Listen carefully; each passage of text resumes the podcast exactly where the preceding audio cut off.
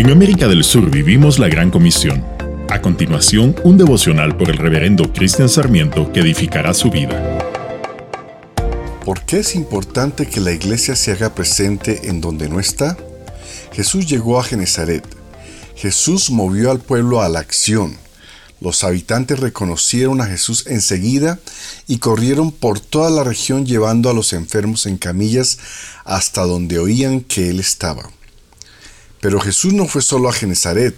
La palabra dice que por donde iba, fueran aldeas, ciudades o granjas, le llevaban enfermos a las plazas, le suplicaban que permitiera a los enfermos tocar al menos el fleco de su túnica. El resultado fue el mismo. Todos los que tocaban a Jesús eran sanados. Señor, abre nuestros ojos para ver lugares cercanos y lejanos a donde podemos llevar tu presencia a personas con tantas necesidades y así ver tu poder desplegarse en abundancia. Señor, envía a tu iglesia a demostrar tu presencia.